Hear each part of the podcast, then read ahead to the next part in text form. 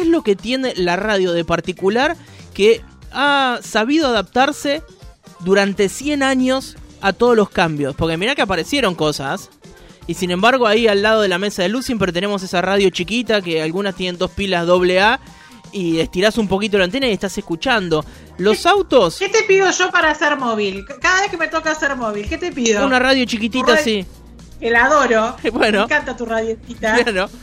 Y fíjate que los autos eh, cada vez frenan mejor, andan más rápido, son más caros, más lindos, tienen más tecnología, Bluetooth, internet, te hacen así, se calienta toda la butaca, ya no tienen CD, ya no tienen cassette, ya no tienen magazine, nada de eso. Pero cuando prendes ese aparato que tiene todo con luz y una pantalla táctil así de grande, aparece la radio. La radio siempre está dentro de un auto. El otro día veía el lanzamiento del Peugeot 208 y tiene una pantalla más grande que el televisor de mi casa. Lo apretás, te reconoce, te habla, te guía, te lleva por la ciudad. Y la radio sigue estando, digo, ¿cómo es esa tecnología eh, que sigue chocando, pero la radio siempre está, la radio no se la sacaron nada. Como decía, le sacaron el magazine, le sacaron el cassette, le sacaron el CD. Yo no sé si tienen pendrive, creo que solo funcionan con Bluetooth. Y la radio sigue estando ahí, cumplió 100 años. Digo, le sacaron el CD que cumplió apenas, no sé, 30 y pico, es medio ochentoso. Y la radio sigue estando ahí. Si entras a una casa, seguramente ya no tienen más equipos de CD seguramente ya no tiene más equipo de cassette. ¿Dónde quedó el DVD? No tengo ni idea. ¿Y el minidisc cuánto duró? Dos años de Sony y la radio ahí sigue prendida. Y por suerte, porque nosotros trabajamos en radio y no trabajamos en Sony fabricando minidisc, porque si no, nuestra suerte hubiese sido otra. Ayer la radio cumplió 100 años, nos plegamos a esta transmisión especial de los medios públicos de dos horas, porque como retransmitimos a M750, decidimos a partir de las 15 horas sumarnos a estas dos horas de transmisión y por eso hicimos una versión reducida de total normalidad.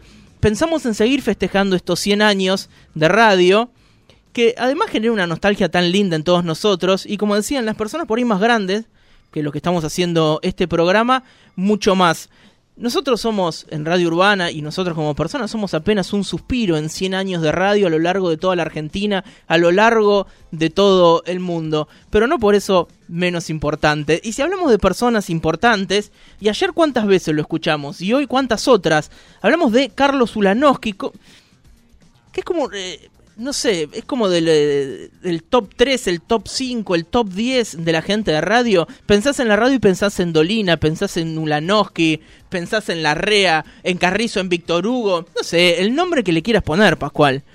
Eh, y decíamos, ¿a quién podemos llamar? Y es ahí donde dijimos, ¿por qué no lo llamamos a Carlos Ulanowski? Que además nosotros, como retransmitimos a M750, también pasamos su programa, eh, un programa histórico, Reunión Cumbre, que va los sábados de 13 a 15. Y les damos el gusto a los oyentes, además de tener que aguantarse urbana, de poder escuchar a Carlos Ulanowski. Y ahora también lo pueden escuchar en vivo porque está en línea. Carlos, bienvenido, buenas tardes, ¿cómo le va? Virginia y José los saludan desde Bahía Blanca. Hola, Virginia, digo, me perdí casi todo lo que me parece muy interesante que dijo porque lo escuchaba muy, muy bajo. Si me pueden subir un poquito el volumen, se lo voy a agradecer. Sí, cómo no, ya eh, retocamos eh, el, retorno. Esto, si este error no hubiese existido, no sería radio, ¿no? ¿Cuántas veces Carlos escuchó él? ¿Me sube un poco el retorno? No, eh, muchísimo, muchísimo. Lo que pasa es que yo no trato de utilizar, de, no utilizar la palabra retorno porque me, me la asocio con este con alguna cosa trucha, alguna tranza. Sí, ¿no? Eh, Carlos, eh, aprovechando este eh, error tan típico de radio, digo, con esto de, la pandemia, ya nos metemos en los 100 años que vamos a tener tiempo para poder hablar. Esto de la pandemia y del aislamiento ha metido nuevamente a la radio en un nuevo desafío, en el desafío tecnológico de, por ejemplo, ahora nosotros estamos trabajando así desde el minuto cero, de por ahí las personas de riesgo para cuidarnos, la mayoría del equipo está trabajando desde su casa a través de Skype, a través de Zoom, con un montón de plataformas que nos permiten una videollamada. Ayer, por la celebración de los 100 años, ustedes estuvieron trabajando de la misma manera. Digo, qué desafío, ¿no? Pero también qué oportunidad nos brinda nuevamente la radio. Eh, eh, utilizando una oportunidad para poder seguir viviendo a pesar de esta pandemia mundial. Bueno, yo desde que empezó el aislamiento eh, eh, eh al principio hacía el trabajo, el programa por teléfono. Me quedaba, después de dos horas me quedaba la oreja medio repollada, pero Eh, ahora, desde hace un tiempo lo hago por Zoom Mm. y bueno, me resultó la verdad interesante. No es lo mismo, No. no, es lo mismo, pero pero es lo que hay, digo, así que hay que adaptarse. Eh, este, a veces hay alguna interrupción, uno se pierde alguna que otra palabra, Sí. pero bueno, es lo que hay, insisto. Seguro. Eh, Carlos, aprovechando el título de, de su libro... Le, le que- escucho muy bajo, ¿eh? Sí, eh, a ver, vamos a ver si podemos que, que nos escuche mejor. Ahí, Carlos, un poquito Ahí mejor. sí. Bueno, aprovechando eh, el título de su libro que han presentado en, en el día en el día de ayer, ahí con María Seaone, con Víctor Santamaría, con Héctor Larrea, con Mick Luzardi. Bueno, una presentación del el título del libro que es 36.500 días de radio, que básicamente son 100 años. Y en estos 100 años la radio ha tenido el desafío constante de pelear contra otras tecnologías. ¿Cuál es la característica o qué es lo especial que tiene la radio de siempre salir a flote y, y siempre seguir ocupando un lugar en, la repisa, en el celular o en donde sea, pero siempre está ahí al lado del oído de las personas? Bueno, no sé, digo, yo creo que la radio tiene una promesa, yo le llamo promesa básica, difícil de igualar, y que consiste en lo siguiente, cuando usted está transmitiendo desde un lugar, está transmitiendo eh, desde un lugar, al- nosotros no la vemos y no vemos a José tampoco, pero eh, eh, están transmitiendo con propósitos de masividad, de llegar a la mayor cantidad de, de gente posible. Ustedes están a distancia, nosotros no los vemos, pero sí los podemos imaginar en nuestra cabeza, ¿no? Eh, y pero el efecto es este, cuando la voz suya o la de José llega al oído del oyente, se bueno, uno tiene la impresión de que el mensaje le está dedicado a uno en exclusividad. Y eso entre los el resto de los medios masivos, la radio es la única que lo tiene. Es un, un efecto de, de cercanía, de calidez, de intimidad, de confianza, de compañía. Y cuando llego a esta palabra digo, esta es otra de las claves por las cuales la radio sigue vigente. Seguramente, seguramente, a- al programa de ustedes habrán este, llegado muchísimas, muchísimos mensajes de personas que viven en situación de soledad y que muchas veces llaman a la radio para mitigar esa soledad. Digo, en la medida en que el, la persona que... Y yo, yo creo que casi todos los que trabajamos en radio hemos comprendido esa situación y, y hemos ofrecido el servicio de la compañía. Y yo creo que la radio es eso, fundamentalmente es eso, es una compañía cercana y cálida. Eh, Carlos, buenas tardes, Virginia, de este lado, ¿cómo está? Eh, pensaba, digo, en, esto que decía José cuando lo presentábamos, que, usted forma parte de nuestra huella de radio. Digo, si, yo digo radio, tengo que, ponerlo seguro entre los primeros nombres que, que mencione. Pero, ¿usted cuál cree que es su huella en estos 100 años que, que cumplió ayer la radio en Argentina? ¿Su, ¿Su qué? Perdón, que no lo entendí. Su huella, digo, su, su, ¿qué- qué- su huella, digo, yo, yo puedo nombrarlo a usted como parte de mi huella de radio, eh, de, de mi historia personal de la radio, pero usted qué, qué, cuál considera que es la huella que usted le imprime a la radio en estos 100 años? Bueno, legado, pueden ser, si- si pueden ser varias las huellas, pero digo, la huella, yo creo que soy un periodista serio que trata de, de preparar el programa, de no chantear, de no improvisar. Por ejemplo, yo el- a la reunión cumbre le escribo de punta a punta, pero le escribo porque también por una cuestión de sentirme más seguro y también para transgredir la escritura, para poder eh, en el medio del programa poder repreguntar. Digo, eh, y, eso también me lleva a, a otra parte de la historia de la radio. Durante años, muchos años, todo lo que salía en radio salía escrito. Era escrito, escrito desde una oficina que se llamaba la Oficina de Continuidades. Eh, y bueno, a mí me gusta, me gusta hacer eso, digo, me parece que eh, es, eh, prefiero eso, y, y es más, cuando hablo de la seriedad, este, no hablo de, de la, de la circunspección o de la solemnidad. Hablo de, por ejemplo, si yo en la, la reunión cumbre invito al a un director de cine, es porque vi la película. Si invito a una actriz o un actor, es porque vi la obra de teatro en la que trabajaba. Si invito a un escritor es porque ya leí el libro. Y eso, digo, me parece que todas esas cosas, eh, bueno, acreditan un, una especie de, bueno, de chapa de seriedad, ¿no? Así que si tuviera que elegir eso, ¿qué huella dejé? Bueno, yo creo que soy un periodista serio, que me tomo, me tomo mi trabajo en serio, eso. Carlos, eh, ayer por los 100 años de la radio, bueno, escuchamos a todos los número uno, a los principales medios de, la Argentina, y está bien que así sea. Y nos planteamos qué es la radio. Digo, la radio también eh, es un chico que de chiquito está jugando en su pieza con un palo de escoba, que eso es un micrófono y que entrevista a algún muñeco que tiene por ahí. También es una antena arriba del tanque de agua de una casa acá en un barrio ilegal que está transmitiendo. También es un chico o una chica haciendo un podcast para subirlo de manera gratuita a a, Spotify y todas tienen diferentes características, todos de alguna manera están haciendo radio y todos comparten algo, a ver si usted también lo comparte al igual que yo, que es algo que a mí me resulta adictivo y también peligroso, que es, vos podés tener el mejor programa del mundo armado para el día de hoy y cuando termina ahora a las 6 de la tarde estamos en cero nuevamente y mañana tenemos que volver a pensar todo de cero, que por ahí en otras situaciones o en otros trabajos no ocurre. Eh, ¿cómo, ¿Cómo lo vive usted a eso? Bueno, es inevitable, ¿no? Pero también te doy una eh, otra receta un poco más feliz que esa, menos melancólica, digamos. Bueno. este, que es que, eh, suponete, si el programa de hoy, sí. este, gracias a mí, por ejemplo, sí. no te salió como, como te hubiera gustado que saliera, mañana te va a salir mejor, porque la radio da revancha, yo aprendí eso. Y, y es cierto, es cierto. Este, la radio nunca te deja anclado. Eh, a lo mejor hoy quedás disconforme con el resultado del programa, pero mañana lo vas a hacer mejor. Bueno, sí, es menos melancólica, sí, en serio. Eh, eh, alguna vez, Carlos, leí que, decía que, los periodistas de, su generación y también un poco los de la mía, ya, soy la, cuarentona de la radio, fuimos víctimas del mito este de la objetividad, ¿no?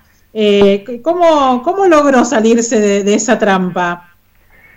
Eh, bueno, diciendo lo que tenía ganas de decir, eligiendo esos esos caminos, ¿no? Digo, eso también es ideológico, ¿no? Este, ah, pero además quiero aclararle lo siguiente, yo soy mucho más que cuarentón, ¿eh? así que usted es joven al lado mío. Si usted es cuarentona, usted es joven. Gracias, gracias. Eh, digo, eh, esto se, ha puesto, se ha puesto muchas veces en discusión esto de si, si el periodismo militante es periodismo o si quienes decimos en, qué, lugar estamos parados tenemos más o menos respeto dentro del mundo del mundo periodístico. Le, le digo esto, creo que alguna vez me di cuenta que el periodismo no era objetivo, porque el periodismo está hecho por personas. Hay una definición de periodismo que es, a mí me gusta, que el periodismo es el ejercicio de la mirada y cada uno tiene una mirada diferente de todas las, de las cosas.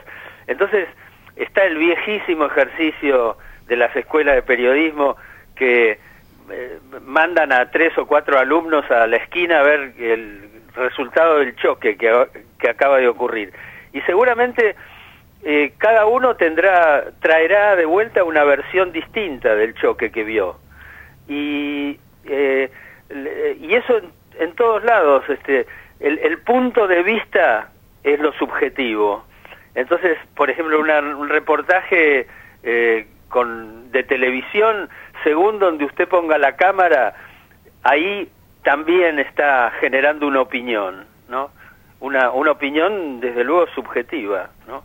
Eh, así que es eso, eso. Carlos, uno cuando cumple años, eh, indefectiblemente hace una mirada hacia atrás para ver qué pasó en X cantidad de años, la radio tiene que mirar para atrás 100 años. Pero también es un ejercicio interesante ¿eh? cuando uno sopla la velita y pide esos tres deseos que por lo general no se cumplen, pero se imagina un futuro, ¿no? Y a la radio le han, eh, le han declarado la muerte o, le han contado hasta 10 un montón de veces y sin embargo sigue viva. Eh, usted con la experiencia que tiene eh, y entiendo también que una mirada que sabe adelantarse a, los hechos por su experiencia, ¿qué imagina de la radio de acá mm, algún tiempo? La radio va a ser eh, muy parecida a como es, digo, la radio no se va a morir, así como tampoco se van a morir los medios impresos, a pesar de que hay, están rodeados o amenazados por pronósticos agoreros e incluso funestos, ¿no? Eh, yo creo que la radio va a ser parecida, eh, más temprano que tarde va a ser digital y no solo eso, sino que va a ser post-digital, mm. con lo cual, si ya digital es fabulosa, post-digital va a ser una radio que, que va a generar una enorme interactividad entre emisor y receptor, ¿no? Eh, algún eh, hace poco algún director de una FM me contaba que ellos tenían, no sé si lo siguen, la siguen teniendo, pero tenían en el elenco a Lizzie Tagliani. Mm. Y entonces Lizzie Tagliani, bueno, usaba mucho el humor, este, mucho desparpajo, y entonces decía, por ejemplo, calzo 42. Sí. Y entonces inmediatamente venía el productor o alguien, no sé quién, este, le sacaba una foto a su calzado o a su pie y la, la subía a, alguna red, a mm. internet, y eso generaba otra situación, ¿no? Una nueva situación. Este, y yo creo que la, radio va a ser eso, ¿no? Va, va a tener mucha, mucha interactividad y va a ser también muy específica, muy temática, muy segmentada. Eh, eh, dedicada a, intereses muy específicos, muy hasta pequeños le diría, ¿no? Claro. Este, no tan generales como como puede ser la radio ahora, que es una radio tan este eh, rendida a la actualidad y a la información, ¿no? Es una radio general, abarca todos los temas, eh, así como su género principal es el magazine, que es en donde presuntamente cabe todo, ¿no? este eh, la, radio del futuro yo creo que va a encajar mucho con el formato de los podcasts, ¿no? Claro. Sí. Sí, sí. Seguro. Pero bueno, la radio creo que en el 2121 va a estar más o menos parecida y yo lo único que lamento es que no voy a poder escucharla en ese momento. Eh, Carlos, un oyente nos pregunta si mm, el, el, CD que venía en la tapa de Días de Radio tiene su contenido subido a algún sitio, de, nos dice que, para él es una de las cuestiones más deliciosas y precisas recopilaciones de la historia de la radio y que como corresponde se le perdió. Entonces quiere saber si, está subido a algún sitio todo ese material. No, no, que yo sepa, yo no lo, digo, por lo menos en la página mía, yo tengo una página, no está.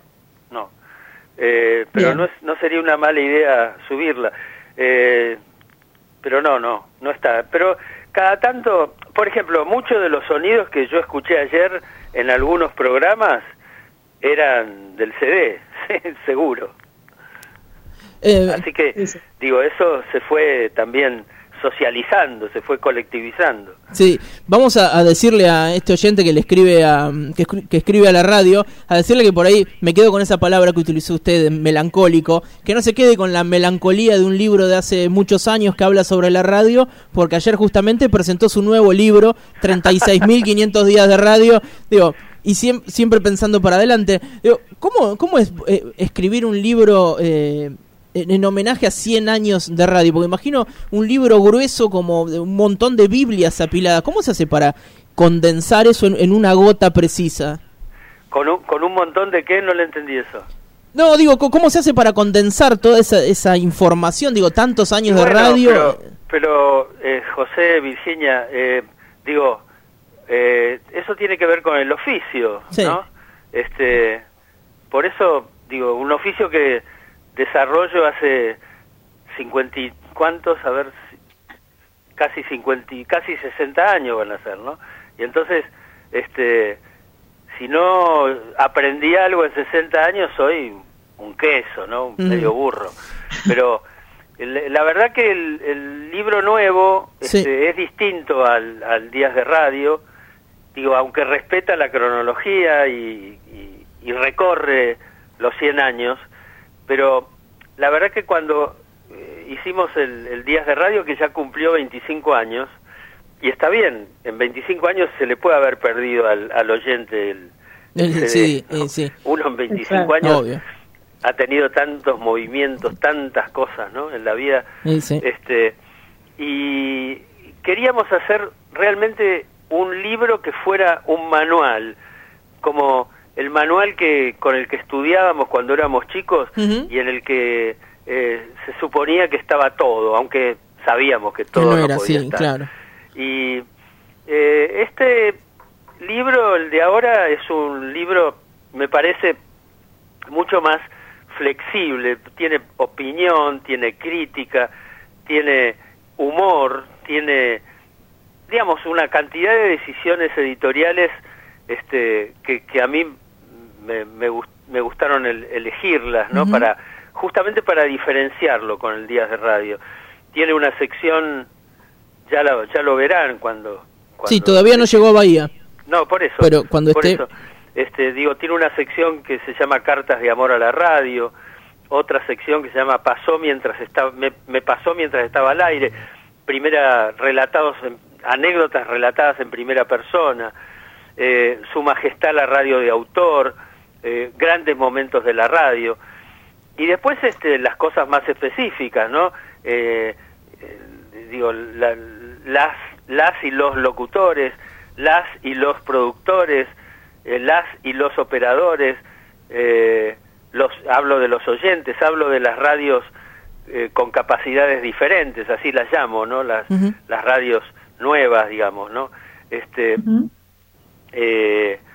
hay otra sección de 100 frases de radio que me, me gustó mucho y también tiene una enorme cantidad de imágenes que en la que estuvo trabajando una de mis hijas, este, tiene textuales, tiene misceláneas, bueno, es un libro este, diferente. Me imagino.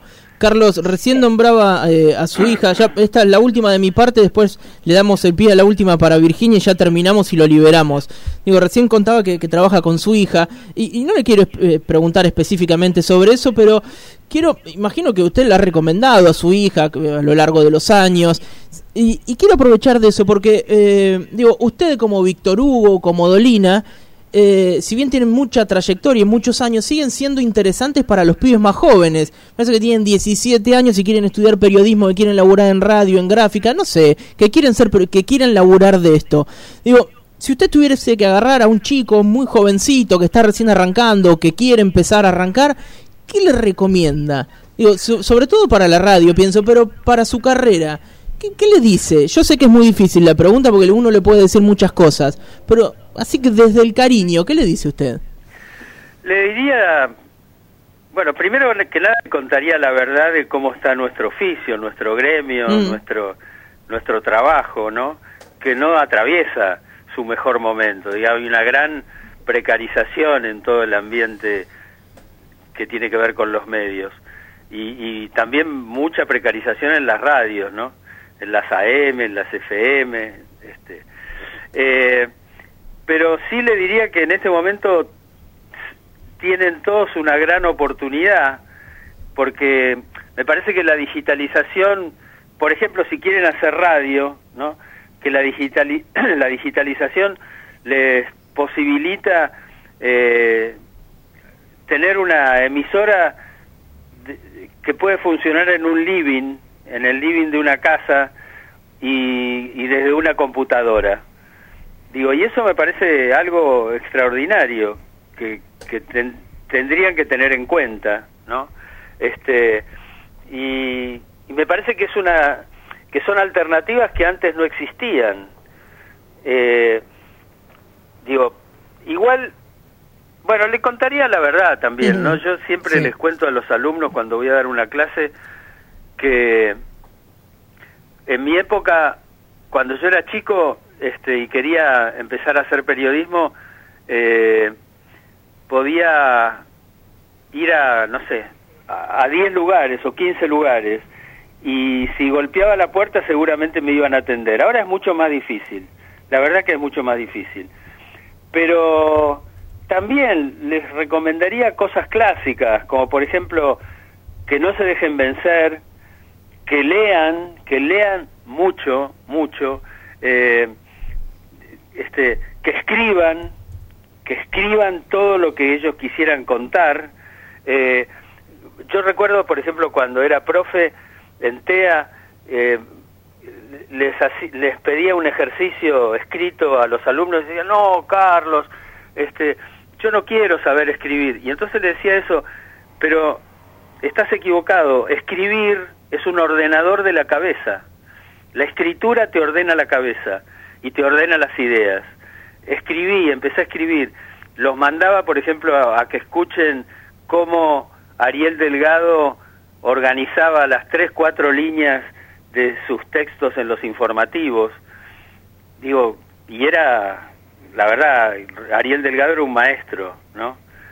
Y eso, este, les recomendaría que no desaprovechen, que, que busquen modelos, que busquen gente que les interesa, que les apasiona eh, y, que lo sigan, que lo sigan, que sigan un modelo.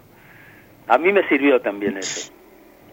Eh, Carlos, tengo en, mi cuaderno, porque yo también, como usted, preparo los programas a mano alzada y en cuadernos, eh, aunque a veces se, me ríen y me tratan de vieja por esto, pero a mí también me gusta ir tomando nota y demás. Una frase suya con la que me gustaría poder cerrar la entrevista y, y si puede ampliarla un poco, que, alguna vez eh, leí que usted decía que el periodismo no miente, crea. ¿Cómo es esto? Eh, bueno, no me acuerdo cuando lo dije ni por qué lo dije, pero eh, es un poco lo que le dije antes, ¿no? Digo, tiene, en parte tiene que ver con la subjetividad, ¿no? Digo, pero a partir de un momento, a partir de un momento, digo, mediados de los años 60, eh, se instaló en todo el mundo la moda del nuevo periodismo, ¿no? El nuevo periodismo eh, tenía mucho de crónica y tenía mucho de, ir a cubrir el acontecimiento. Las, revistas norteamericanas, por ejemplo, eh, eh, empezaban a, a cubrir grandes acontecimientos mandando a escritores. Y entonces ahí empezó a devaluarse un poco el concepto de la verdad periodística y entró a tallar el concepto de la verosimilitud, ¿no? Y entonces daba o empezaba a dar la sensación de que, bueno, no era definitivamente importante la rigurosidad de los hechos.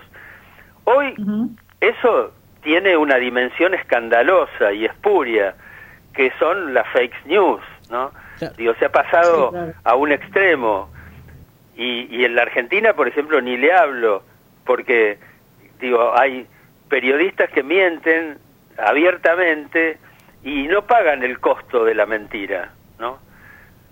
Eh, así que, no sé, digo, tal vez tendría que ver con eso, o por lo menos me gustaría que tuviera que ver con eso, mi, esa frase. Bien, pero está, le impresionó. Está de acuerdo con usted mismo entonces, sí. Eh, no sé, la verdad que no sé si estoy de acuerdo, pero pero lo que estoy lo que estoy es indignado con, con los periodistas que hoy, por ejemplo, eh, este recurren a, los servicios de inteligencia, este, se enganchan con el con los servicios de inteligencia o, o este se, se, se aprestan a, a carpetazos este para extorsionar gente, hacen operaciones que nada tienen que ver con el periodismo. Muy digo, bien. Eso, eso es lo que, digo, es otra de las cosas dolorosas que pasan ahora en la Argentina. Sin duda.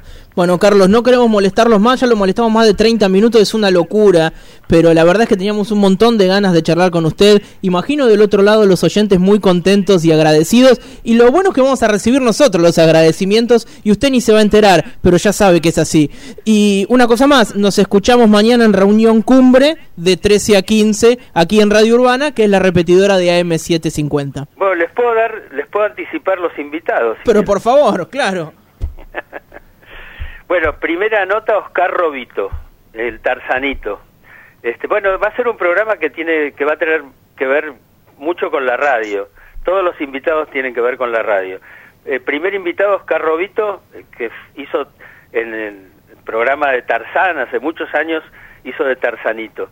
El segundo invitado, Marcelo Pérez Cotén, un gran locutor porque inaugura su sitio web llamado El Buscahuellas.